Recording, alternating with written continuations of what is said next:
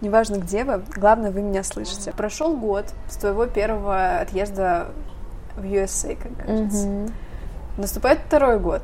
Я как приехала, я сразу ко второму начала готовиться. Сразу, Рит. да? Я там сразу приехала в агентство, записала отзыв о прошлой программе и подалась А я, на кстати, следующий. Я, кстати, смотрела даже прямой эфир с тобой, я помню. Первый год, 20 самый первый мой сезон Work and Travel, это 2020 год. Э, Я получала визу в Москве, когда еще посольства работали. Мгм. В 2021 году посольство все оно обещало открыться, так обещало, что я даже заплатила консульский в московский. Сколько стоит консульский сбор? 160 долларов. В Мгм. любое ну, в посольстве США в любой стране 160 долларов. Мгм. Это стандартная сто- цена. Вот. И я настолько верила в то, что московское, точнее, посольство США в Москве откроется, что даже заплатила им 160 долларов. Они так и не открылись. Вернули тебе деньги? Нет. Какие приятные. Я спонсор, так сказать, проспонсировала Штаты. А, Они не открылись, и до последнего, понимаешь, у меня есть работа. У меня работа есть еще с самого, по-моему, января месяца. Мгм. Я вот так вот полгода живу и верю в то, что сейчас откроется какое-нибудь посольство. А ре- нерезидентов из России не принимают никуда.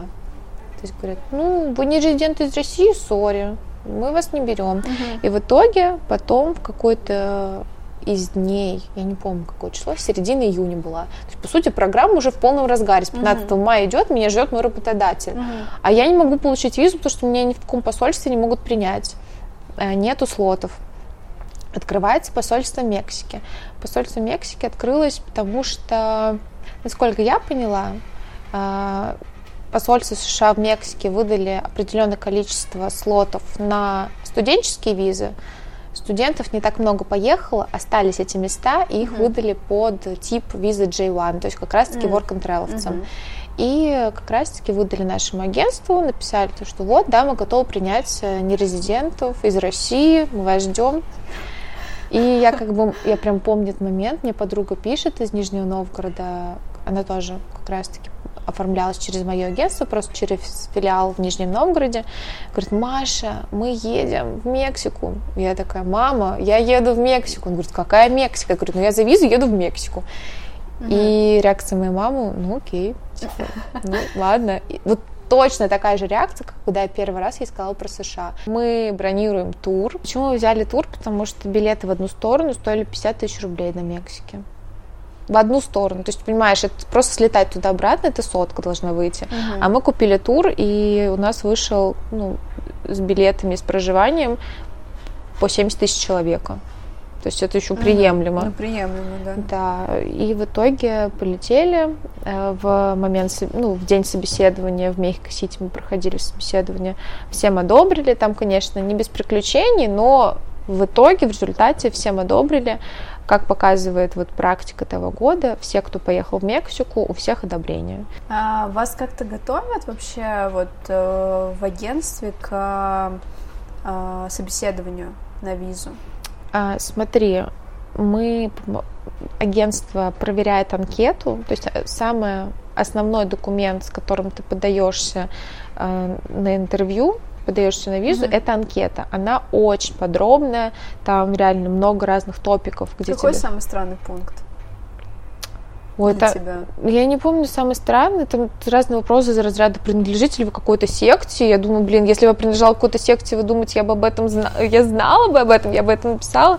Ну, то есть там спрашивают про бывшие путешествия твои, где, где ты был, а потом про маму, папу, есть ли кто у тебя в Штатах, вот, потом про твои планы поездки, к кому ты едешь, зачем ты едешь. Собирают о тебе информацию полностью, и ты потом, когда на интервью приходишь, тебя обычно спрашивают те же самые вопросы, чтобы не было расхождений. То есть Мгм. нужно прям досконально помнить, что ты писал в анкете, чтобы по итогу не было такого, что написал одно, отвечаешь другое, и типа, ну, конечно же, тебе сразу скажут, у тебя все минус. Вот. А вот когда ты первый раз ехала, ты не боялась, что откажут из-за того, что у тебя первое, скажем так, вот путешествие такое. Почему G1 визу получить легче, чем туристическую? Потому что ты едешь в конкретное место на конкретный срок, то есть эта виза дается на 4 месяца, по сути, и у тебя есть конкретная цель поездки. Когда ты едешь по тур визе uh-huh. и, и пытаешься получить тур-визу, ты, ты достаточно в свободном полете находишься, и консул он должен предугадать, какие у тебя там дальше будут действия. Ты, ты говоришь, что ты едешь путешествовать, но по сути как подтверждения никакого нет, угу. потому что брони какие то не предоставляешь и так далее. А тут у тебя есть офер, который тебе дал работодатель, и работодатель американский, он за тебя ручается, ты будешь платить налоги, mm то есть все официально, поэтому визы легче дают. Э, тебе что нужно? Единственное, чтобы у тебя была нормальная успеваемость в университете без задолженностей, нормальный английский, который подобает твоей профессии. То есть, например, если на сервер идешь, то у тебя должен быть хороший, высокий уровень английского. Если там, не знаю, кем еще, ну, тем же самым лайфгардом не нужно много разговаривать. Mm-hmm. В принципе, разговорный, элементарный B1 уровень вот так проходит, вообще супер. Самое крутое, что раскрепощает, даже не то, что тебе нужно говорить, а то, что всем посрать на грамматику, всем посрать на уровень твоей лексики. Угу. Ты говоришь так, как умеешь, и все тебя понимают, оказывается. И ты реально не паришься. То есть, если вдруг перфект не тот, то ничего Они сами говорят хиду, и ты думаешь, ну хиду так хиду. Пусть хиду, шиду. Нормально, нормально. Все нормально, рабочая схема. Можно так везде теперь говорить. Да. А вы знаете вообще, как они-то говорят? Ну, кстати, я часто это слышу, когда эм, вот ребята съездили куда-то, например, в Америку, угу. и они возвращаются. Вот у нас был такой в школе э, эпизод, и его прям тюкают за грамматику. Uh-huh. И он говорит, ну они не разговаривают так. Ну там просто диалог как бы. И он говорит, да не разговаривают они так, я вон там, я полгода там был, но не разговаривают они так. Ну вот, и преподаватель, которому 80, такой, я угу. лучше знаю. Поэтому... мой, мой любимый пример это когда я общалась с ребятами, познакомилась с компанией классной, и я начинаю свой C2 вокабуляр использовать, угу. просто advanced уровень. На меня так смотрят и говорят, Маша, ты нам что, лекцию ведешь? Я говорю, в смысле? Ну, ты как будто профессорша из, из этого, из университета, угу. потому что мы, конечно, слышали такие слова, но так никто не разговаривает. Угу. И тут я поняла, что, оказывается, можно убрать э, в дальний шкафчик мой классный advanced вокабуляр и подучить сленг, и вообще все классно. Потому что реально используют почти все сленговые слова, никаких C11 там у них нет. Угу. Ну, ожидаемо. Это было ожидаемо. Да. А, давай поговорим немножко про различия менталитетов. Ты очень это прочувствовала на себе? Конечно. Что вот такое самое, наверное, яркое, вот что тебе бросилось в глаза? Сейчас мы пойдем по стереотипам. Давай, ну, поехали. Не, не стереотипы, даже то, что правда есть. Вот здесь small как я тебе уже в самом начале сказала, когда чувак едет на велике, просто тебе говорит how are you, его уже нет, а ты mm-hmm. даже ничего не успела сказать. А на самом деле hello, how are you, это означает просто привет. Это не значит, что он интересуется, как у тебя дела, просто привет. А потом, конечно же, мой любимый гостинг – это вот когда с тобой человек знакомится, вот, например, мы стояли в амьюзмент-парке uh-huh. на американскую горку в очереди. За нами американцы с подружками стоим, общаемся, uh-huh. они к нам подходят, познакомились. Офигенское общение. Просто нашли коннект за две секунды. Мы пообщались, мы... они нас проводили до дома. Они пообещали, что типа вот, мы завтра встретимся, на тусовке будем ходить, то все 50 Ты думаешь, они писали? Нет человек исчез, несмотря на то, что офигенное было общение, не было никаких «но». Угу. И ты первое время каждый раз думаешь, блин, что не так я сделала? а почему он не пишет? И даже не то, что ты влюбилась в кого-то, а просто сам факт человеческого общения, типа, что такое, ребят, мы, типа, замечились, мы готовы тусоваться, а вы куда-то исчезли. А потом ты понимаешь, что это стиль общения, что ты, оказывается, точно так же можешь делать, и все тебя поймут, и это нормально. Mm-hmm а, как бы просто исчезаешь, и все, ты реально не, не строишь на перспективу. Мне кажется, это очень девочкам, ну, как сказать, э, обычно девочки напридумывают себе конечно, наперед очень длинную конечно, историю, конечно. вплоть до свадьбы, да. и очень сложно потом обратно. Вот. Очень сложно потом в реальности прийти и понять то, что оказывается ты одна все придумала, а другой человек нет. Но я тут даже не про отношения мальчик-девочка говорю, не про пары, не про влюбленность, а в целом это стиль общения. Ты сегодня общаешься с человеком, завтра не общаешься, и it's okay.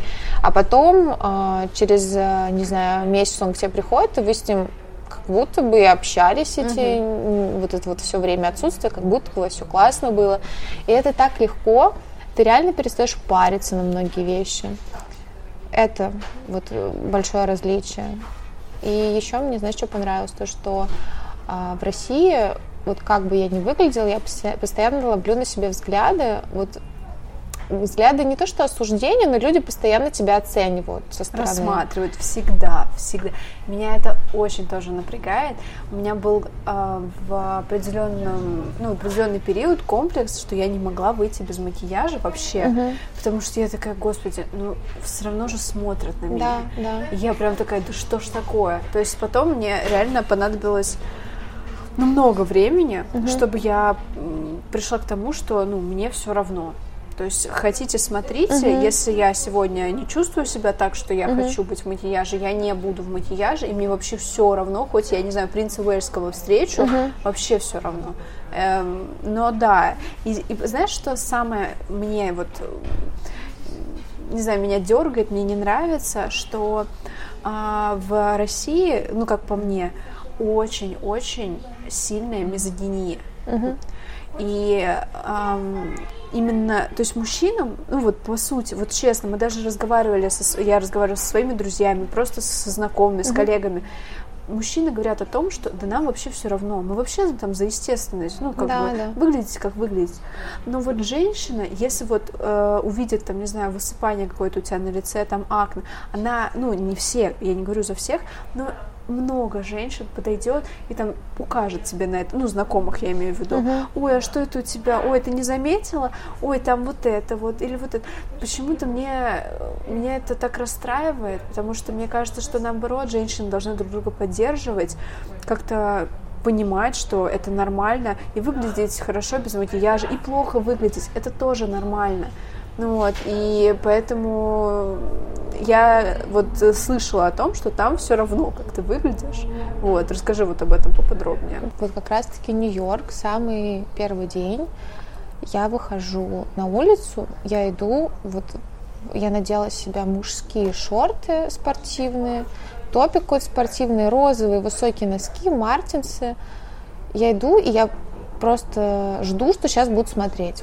Я привыкла к этому, я привыкла к тому, что на меня, ну, меня разглядывают, то, что ну, я часто неординарно одеваюсь, вот, ну, даже не то, что неординарно, мне кажется, что это стильно, и я как бы так, ну, как бы, а почему бы и нет? И вот. мама, знаешь, такая. Даже у меня родители уже привыкли, мама тоже привыкла. Ну, короче, бабушки, дедушки там смотрят, и вопросики у них возникают. А тут, особенно вот, особенно если я даже по Москве иду, это окей, но вот если я иду в своем городе, я живу в области, mm. то там прям я это классика жанра. Там нельзя пропустить, так сказать, розовые носки, ну и мартинсы, ну как бы это что-то, видимо, из ряда вон выходящее. Никто никогда не видел мартинсов. А тут я иду, жду, что сейчас будут смотреть, а людям все равно. А оказывается, даже если ты поднимешь телефон вот так и начнешь снимать себя на видео, и всем будет вообще все равно, всем пофигу. Ты хоть на голове стой, всем реально пофигу. И ты думаешь, блин, капец, это что, свобода, что ли? Я могу что угодно делать. Ты реально ощущаешь себя свободной, потому что нет никаких предрассудков, убеждений со стороны окружающих, и поэтому ты сам перестаешь на себя накладывать вот эту вот призму каких-то вот а вот это не нужно, а вот тут лучше потише, а вот там-то лучше незаметный быть, лучше в серое во все одеться и сидеть молча. Вот, mm-hmm. этого вообще нет. Вот, и это очень круто. Это прям так освобождает тебя, так раскрепощает. Я в Россию сейчас приехала, а, после... Я была в Европе. В Европе, кстати, тоже можешь идти снимать, в целом все равно всем. Я сейчас в Россию приехала, опять поднимаю телефон на автомате, такая, сейчас будем сторки записывать. Я такая, люди вот так смотрят, типа, что она делает? Она достала телефон. Как бы, ребят, ну, come on, 21 век, серьезно? А, ну и, конечно же, так сказать, последствия всего этого, это то, что я приехала плюс 6 килограмм, и я даже этого не заметила. Я в Америке себя прекрасно ощущала в плюс 6 килограмм, мне казалось, что ничего не изменилось. В России мне только ленивый не сказал, что я потолстела.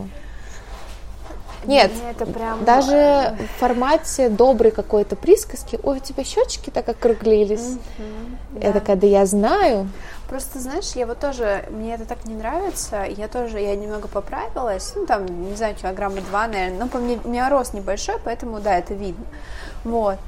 И я, ну, я как бы вижу по себе, то есть да, но мне не нравится, когда мне об этом говорят, потому что если вы думаете, что у меня нет весов дома или что у меня нет зеркала, то ну, почему вы так думаете? Uh-huh. И второй момент, почему вы э, думаете, что у вас есть, э, в принципе, право человеку указывать на то, uh-huh. что в нем что-то изменилось.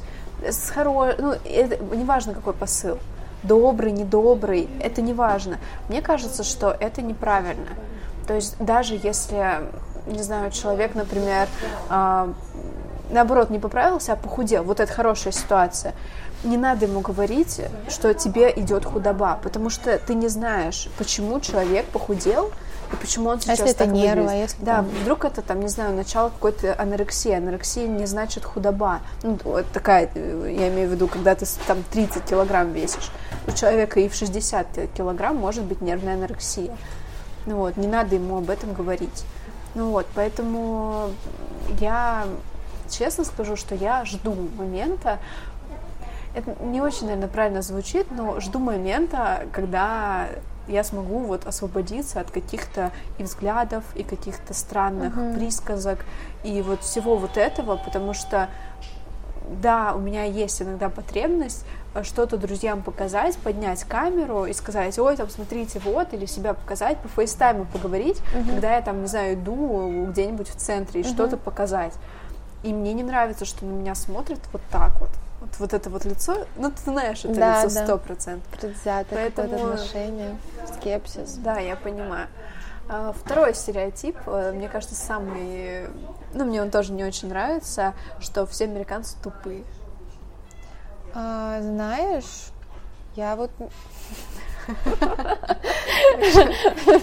я не знаю, как даже на это сказать, точнее, что на это ответить, потому что я общалась с ребятами, и честно, они все удивляются тому, что «А как вы выучили английский?» Ты что, на двух языках разговариваешь? А там, когда у тебя еще есть и испанский, там, итальянский, французский и так далее, а ребята многие ну, изучают разные языки, они такие, как это вы, я бы никогда не смог. Они реально этому удивляются.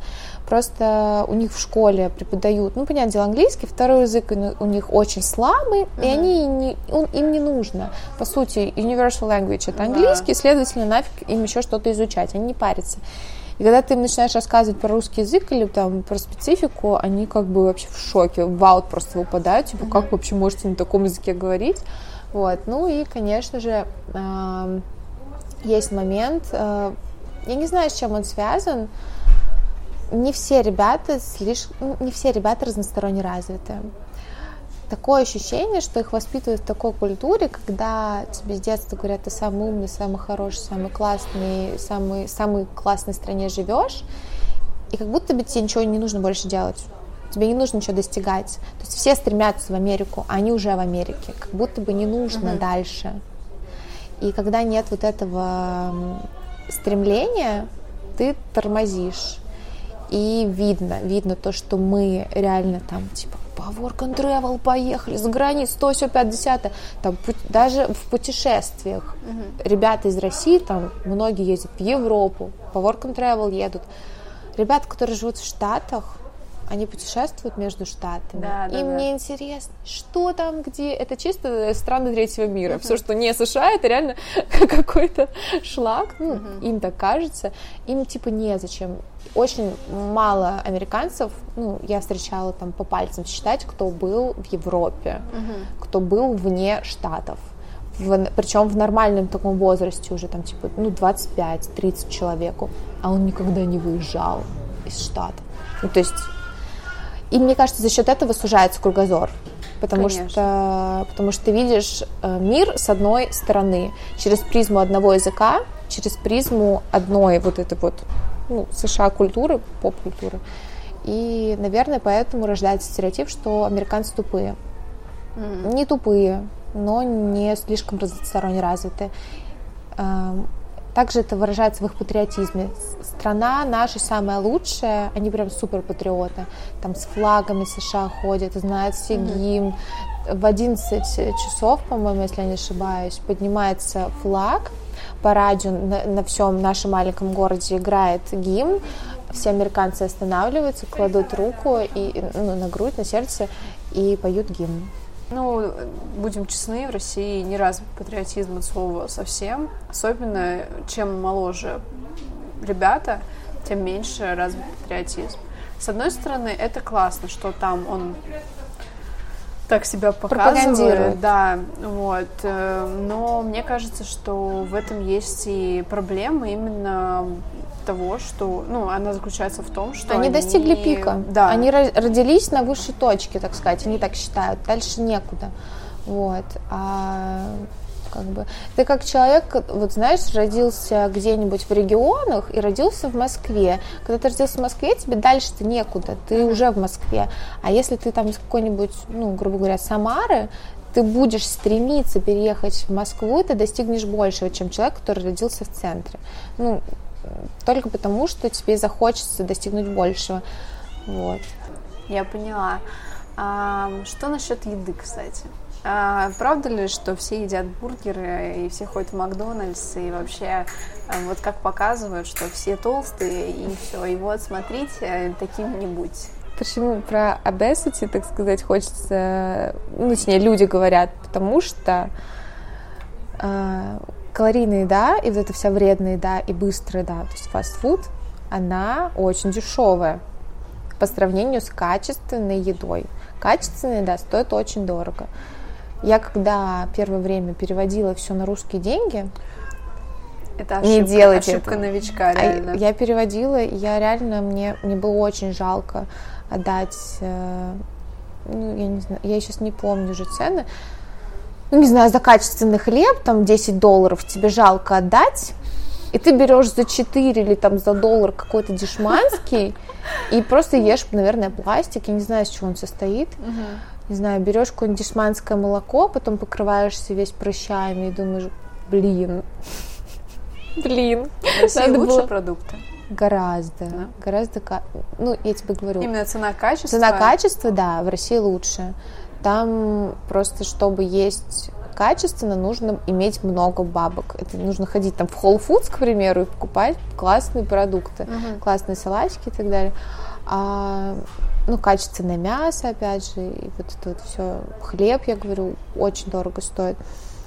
Просто еще, знаешь, изобилие. Меня просто сломило изобилие. Когда приходишь в какой-нибудь Walmart, тот же самый наш Ашан, ты смотришь на вот family size мармеладки, которых у нас нет, там какой-нибудь, не знаю, кислые червячки, которые от наших очень сильно отличаются, какой-нибудь ММДМ с арахисовой пастой, ММДМ с соленой карамелью, uh-huh. потом там, не знаю, ризи с арахисовой пастой, ты вот берешь, берешь, берешь, все нужно попробовать, а Бен и Джеррис, вот это вот мороженое знаменитое, uh-huh. боже, все вкусы нужно срочно попробовать, там просто по 10 пачек. И в итоге ты пробуешь, пробуешь, пробуешь и понимаешь, что, что ну, все откладывается на попе, на животе и в щечках. Угу. Вот. Не очень, конечно, приятно, но сказать, последствия есть последствия. А про то, что все жирные, неправда. Ты встаешь утром в, там, не знаю, 8 утра идешь на работу, а по бордвоку, бордвок это вот линия такая вымощенная перед пляжем на велосипедах, э, трусцой, нормально занимаются спортом, бегают американцы, вообще все у них замечательно с телом, никаких э, отложений жировых и так далее. Mm-hmm. Вот, все зависит от человека. Если он хочет вести здоровый образ жизни, он его ведет. Это неправда. Как бы ты в трех словах описала Америку, э, не используя слово свобода? И независимость тоже. Мы прям исключим. Я не эти... готовилась к этому вопросу. Вот это, это интересно. Наверное, ну, патриотизм, прям это сто процентов, потому что ну, то, что мы о чем мы сейчас с тобой говорили, а свобода прям так и просится. Ну ладно, мы не будем ее использовать. Не знаю. Джорданы. Я, блин, мечтала купить Джорданы, я купила себе Джорданы в Америке. И пусть будет какой-нибудь,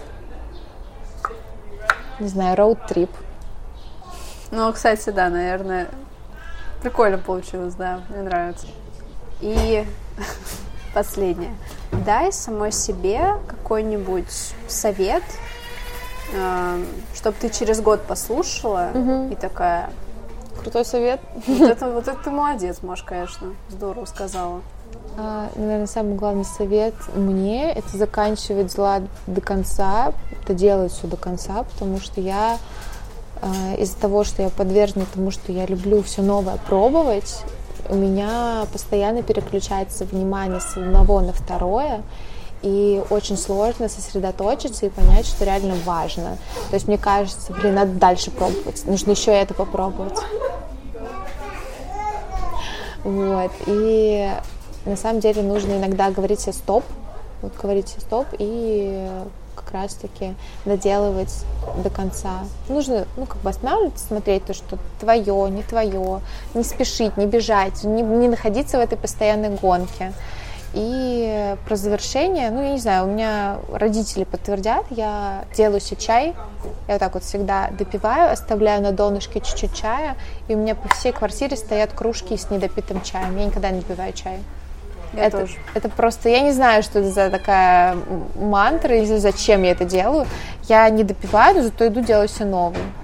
Маша, когда ты начнешь допивать чай, тогда ты начнешь делать все дела до конца. Жизнь изменится, Все Маша. начинается с кружки чая. Ну, возможно, в этом есть вся правда. Я ставлю, так сказать, усилия над собой, предпринимаю и допиваю уже чай, стараюсь.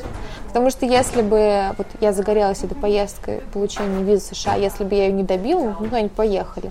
А знаешь, сколько раз я выгорала? То есть, может быть, не надо, типа, блин. Знаешь, ты начинаешь что-то делать и сталкиваешься одним препятствием, со вторым препятствием, карточки заблокировали, не знаю, не- нельзя вести, бронь отеля сделать, нельзя то, нельзя все, пять, десятое, и ты думаешь, блин, ну все против тебя, может, не нужно? Нужно. Типа, если ты решил, нужно доделать. Вот это главный, наверное, совет. Да и не только мне, всем. Блин, это очень классно получилось. Еще раз спасибо большое, что ты Тебе пришла. спасибо, что ты пригласила.